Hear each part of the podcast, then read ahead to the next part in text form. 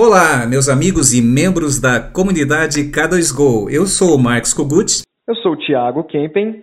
E para você que está chegando agora, não deixe de curtir as nossas redes no Instagram.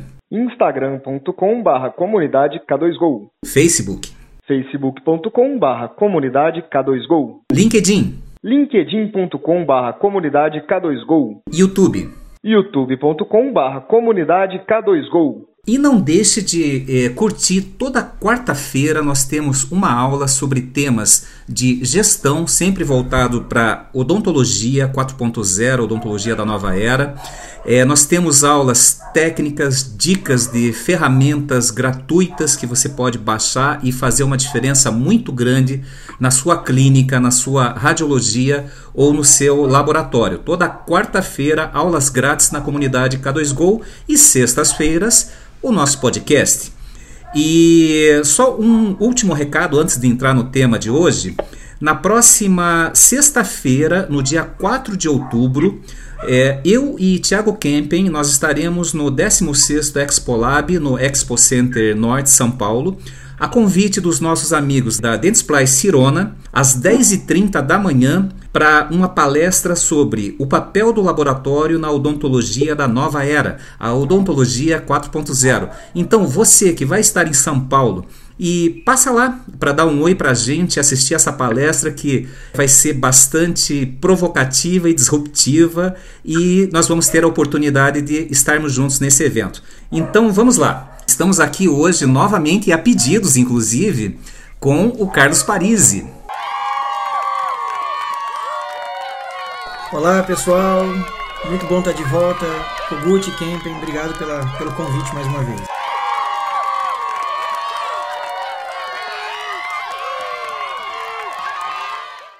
O prazer é nosso.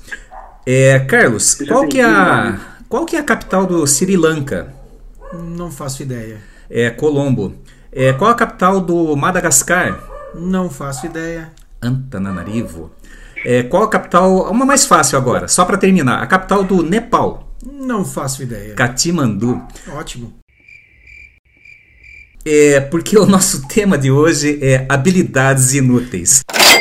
E por que, que eu estou me referindo às capitais? Porque uh, eu fui educado, a minha educação no primário foi lá no meados da década de 70 e nas aulas de geografia é, eu fui obrigado a decorar todas as capitais do mundo. E isso é, virou uma espécie de praga, porque até hoje eu trago esse conhecimento que eu nunca usei para porcaria nenhuma. E é uma habilidade que eu considero inútil, mas que eu tenho. É só para ganhar aposta em rodinha de amigos, né, uma cerveja, um refrigerante que seja, mas fora isso, olha, nos meus 5.5 nunca me ajudou de fato. É... E você, Carlos? Você tem alguma habilidade inútil? Olha, várias. Tenho várias habilidades inúteis, mas eu, brincando com a minha esposa e filhas, eu digo que minha habilidade inútil que incomoda elas é a altura com que eu bato palma quando as janelas do carro estão fechadas. para arder os ouvidos delas. Então, e uh, esse tema, habilidades inúteis, é, nós fizemos uma novidade essa semana, ele foi votado, nós colocamos ontem. A nossa gerente de marketing, a Michelle, fez um quiz na, no, no, no nosso Instagram e foi votado por vocês. Nós tínhamos lá dois temas e venceu habilidades inúteis. Tiago, é, habilidade inútil, o que, que você tem a dizer sobre isso? Cara, primeiro que eu também tenho uma habilidade inútil. Eu consigo mexer a orelha sem mexer o rosto. Oh. ah, mas isso é engraçadinho, né, mas... né, Tiago? Em algum momento deve é... ter te ajudado aí a, a se exibir para as meninas no tempo de faculdade, do colégio, não? É, quando eu me fantasiei de elfo, isso funcionou muito bem. Mas sobre habilidade inútil, na verdade, eu gostei muito da sugestão do tema, que foi uma sugestão do próprio Parisi, né? É quando ele traçou um paralelo de do porquê colocar habilidades inúteis depois do último podcast que a gente gravou com ele. Dá um, um resuminho aí, Clarice, pessoal. Maravilha. Bom, o podcast que eu participei na K2Go foi é, custo de oportunidade. Custo de oportunidade é um passo que você dá em direção a uma escolha e, obviamente, em direção contrária à outra. Você renuncia a alguma coisa, tem que tomar uma decisão. E muitas vezes no dia a dia profissional nós nos envolvemos em atividades é, que são que, que em nós há, existem habilidades que são inúteis e toma o tempo, ele concorre com o tempo. Então eu definiria que habilidade inútil são habilidades e competências que não contribuem para o sucesso ou crescimento da empresa, ou ainda que apesar de contribuírem, concorrem de forma a causar prejuízo. O exemplo básico que eu citei é, quando a gente conversou foi o seguinte: o dentista, que é um excelente negociador, investe uma hora praticamente no telefone em negociar com o fornecedor de, de materiais para obter um desconto ali que vamos, vamos dimensionar em 50 reais. Ele deixou de, nessa uma hora, atender um paciente que poderia gerar uma receita de 200, 300, enfim, é, de acordo com cada serviço.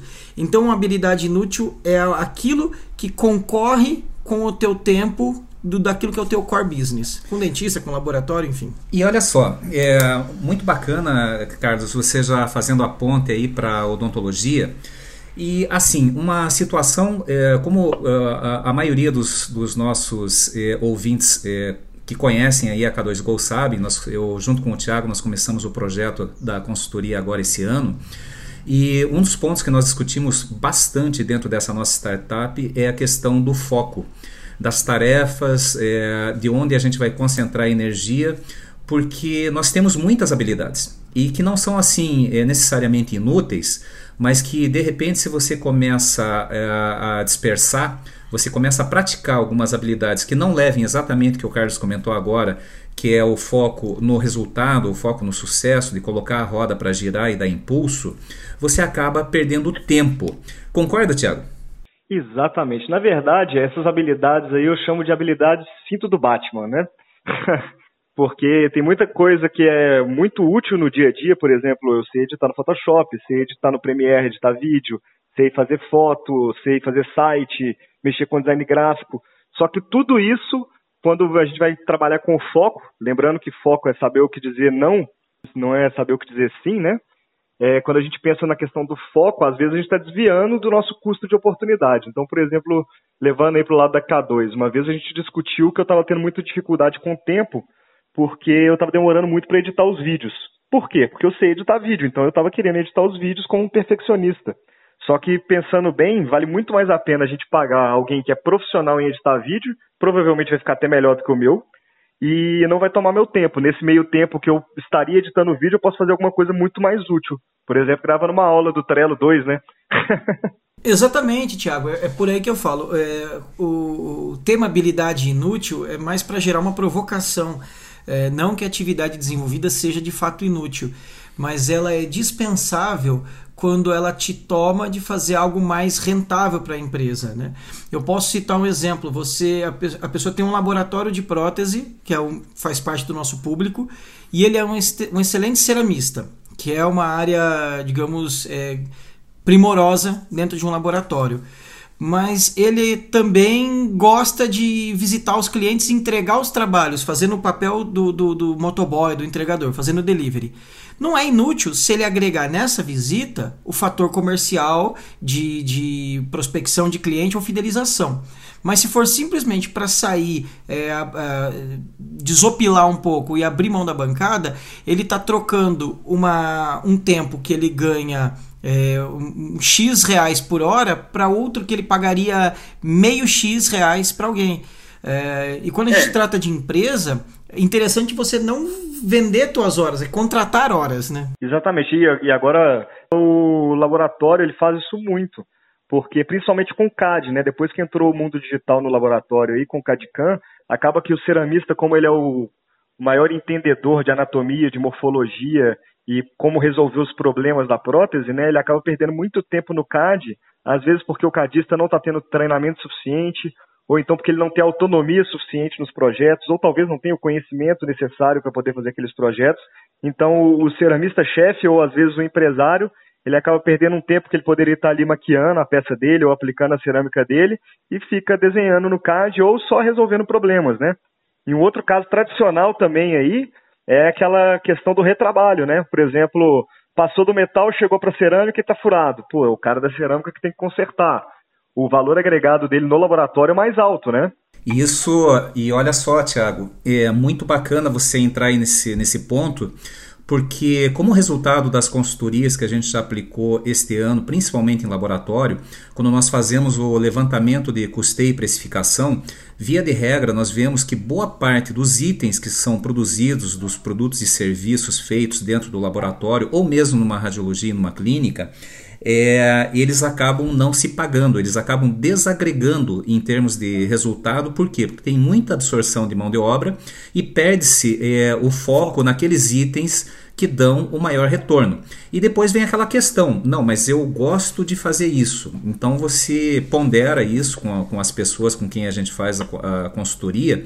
Mas aí, a, aproveitando já esse gancho, Tiago, eu já quero ser um provocar um pouco mais é, o, o, Carlos, você e os nossos ouvintes.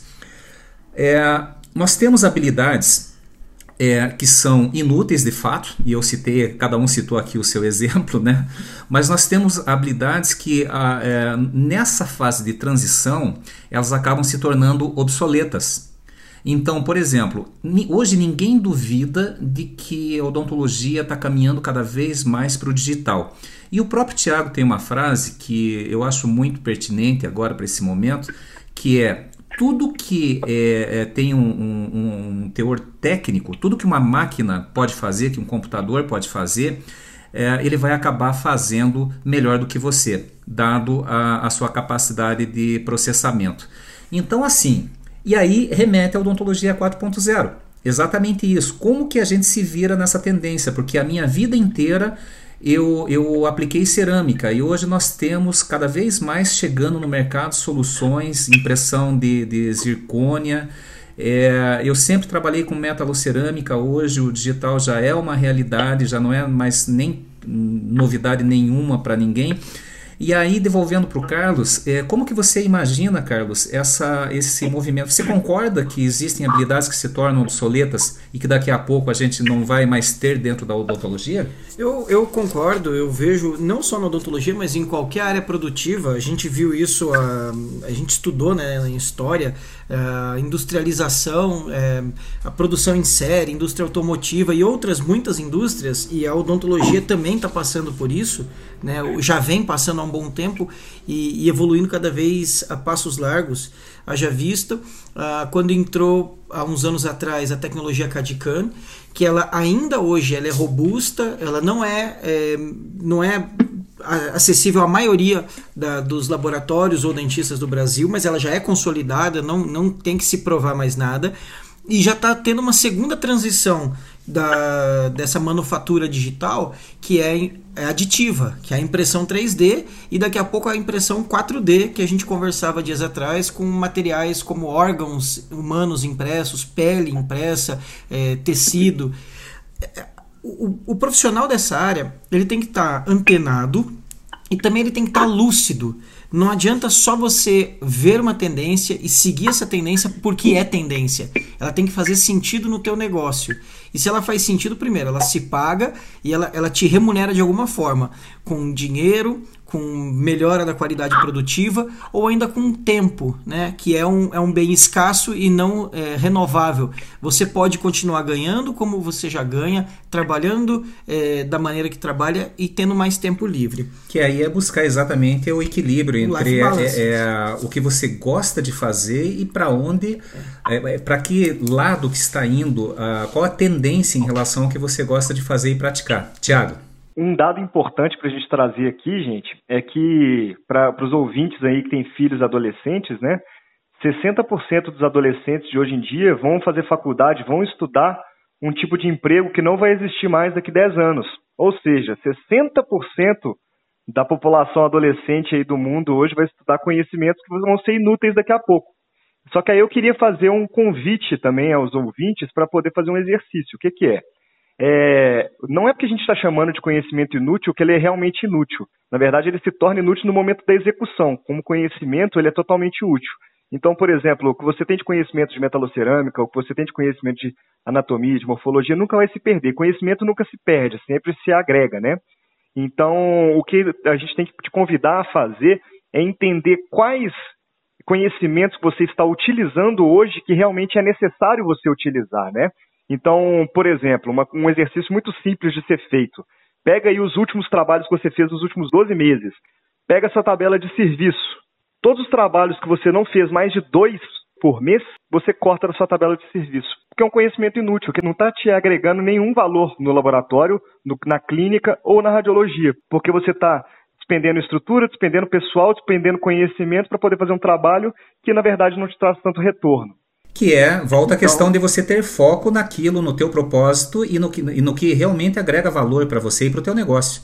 Exatamente. Exatamente. O conhecimento, então, na verdade, falando de conhecimento inútil, não é que o conhecimento é inútil, mas a aplicação dele no momento pode estar sendo inútil para você.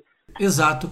Eu sei que a gente já falou algumas vezes e vou repetir para que não, não fique, não soe agressivo, né?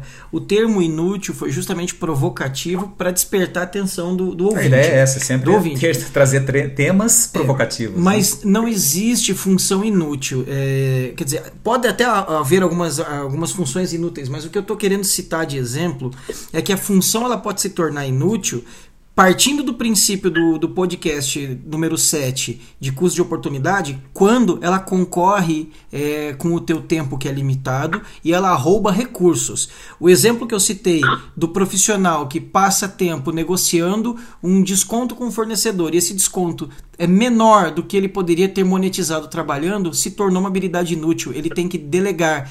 Não significa que a pessoa que vai executar essa função ela tem uma função inútil. É útil no escopo de trabalho dela.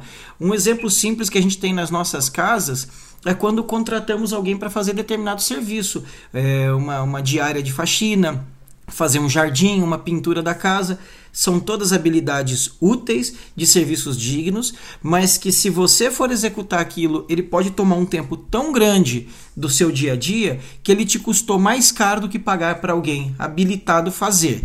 E tem um ponto que o Kogut colocou que é oportuno, que a pessoa às vezes ela rebate assim: Poxa, mas eu gosto tanto disso, né? eu, eu gosto de, de executar essa função. E aí é o que eu disse para uma, uma cliente em Salvador: foi o seguinte se você gosta, se tem paixão por determinada atividade, você tem que encará-la também, além da parte profissional, como um hobby. E hobby tem custo. Então, se você é um gestor de laboratório, mas a tua paixão é executar uma atividade que você conseguiria pagar menos por ela, entenda que você está abrindo mão de receita para executar aquilo que você gosta. É um porque hobby, todo tem hobby tem custo. Como andar de kart, como correr, Perfeito. praticar um esporte, andar de bicicleta. E assim, olha só, gente. É, 18 minutos. O tempo urge. quando o tema, quando o assunto fica bom, é, é, a gente vê que o tempo se foi. E, Carlos, o que você falou, e juntando também com, com os insights do Tiago, já devolvendo aqui para o Tiago, é, volta àquela questão. É, é natural nós termos eh, muitas habilidades, sejam elas mais ou menos úteis. O que vai de definir, só reforçando o que vocês dois comentaram, a utilidade, é se ela é apropriada naquele momento, para execução naquele, naquele instante que você está vivendo na tua empresa.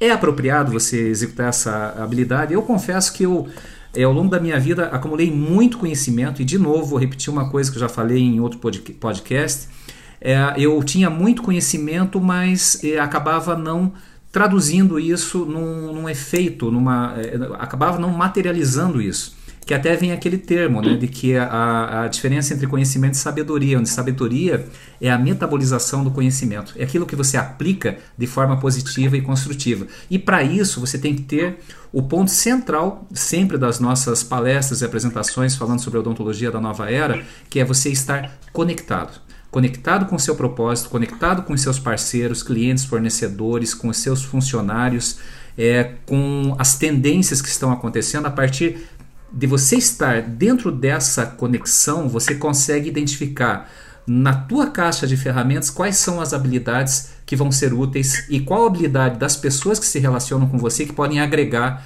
no seu objetivo e na construção do seu negócio. Tiago.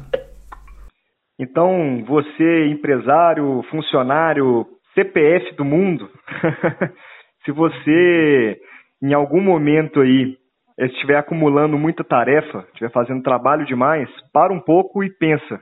Contrate pessoas melhores do que você e você nunca mais terá dor de cabeça.